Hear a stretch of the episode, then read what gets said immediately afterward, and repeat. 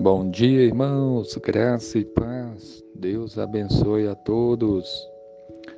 Disse Jesus, Lucas 22, 42, dizendo: Pai, se queres, passa de mim este cálice, contudo, não se faça a minha vontade e sim a tua. Amém.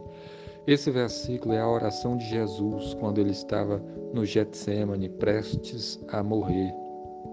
Ele sabia de, do que viria pela frente, do sofrimento que passaria, da cruz que levaria, da crucificação, da sua morte. E ele está orando ao Pai. E em vez de ele pedir a Deus, Pai, me livra dessa morte, ele faz o seu pedido, mas ele se submete a Deus. Ele diz: Pai, se queres, passa de mim este cálice. Se o Senhor quiser, passa de mim.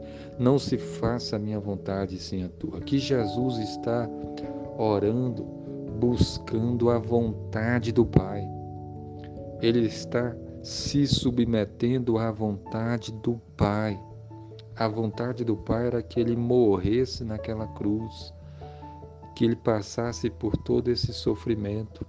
E ele, mesmo sabendo de toda dor, de todo sofrimento, ele se submeteu à vontade do Pai. E assim deve ser comigo e com você. Nós devemos orar e pedir sempre para que seja feita a vontade do Pai. Devemos nos submeter à vontade de Deus, que a nossa vida seja submissa à vontade do Senhor. Ele é Deus, Ele é o Senhor, Ele é o Todo-Poderoso, Ele é o nosso Criador e nós devemos nos submeter à vontade do Pai. Por isso é que precisamos nos arrepender dos pecados, pedir perdão a Deus, porque muitas vezes nós temos desobedecido a Deus, muitas vezes nós não temos buscado a vontade do Pai. Você está buscando a vontade de Deus?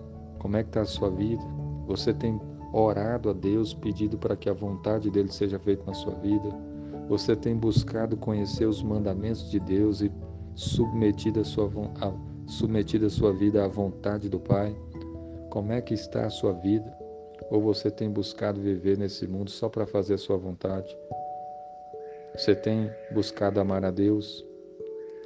Você tem buscado amar ao próximo? Você tem buscado ter uma vida de oração fervorosa? Você tem buscado perdoar aqueles que ofenderam a você? Você tem buscado guardar os seus lábios? Você tem buscado cuidar da sua família? Você tem buscado a vontade de Deus ou você está buscando a sua vontade? Jesus morreu naquela cruz. Ele foi submisso à vontade do Pai. Pela morte dele, o sangue dele derramado é que nós podemos ser salvos e perdoados. Então que você creia em Cristo, que você se submeta à vontade do Pai, que você se arrependa dos seus pecados e que busque andar de acordo com a vontade de Deus. E certamente sua vida será grandemente abençoada. Que Deus abençoe a sua vida. Amém.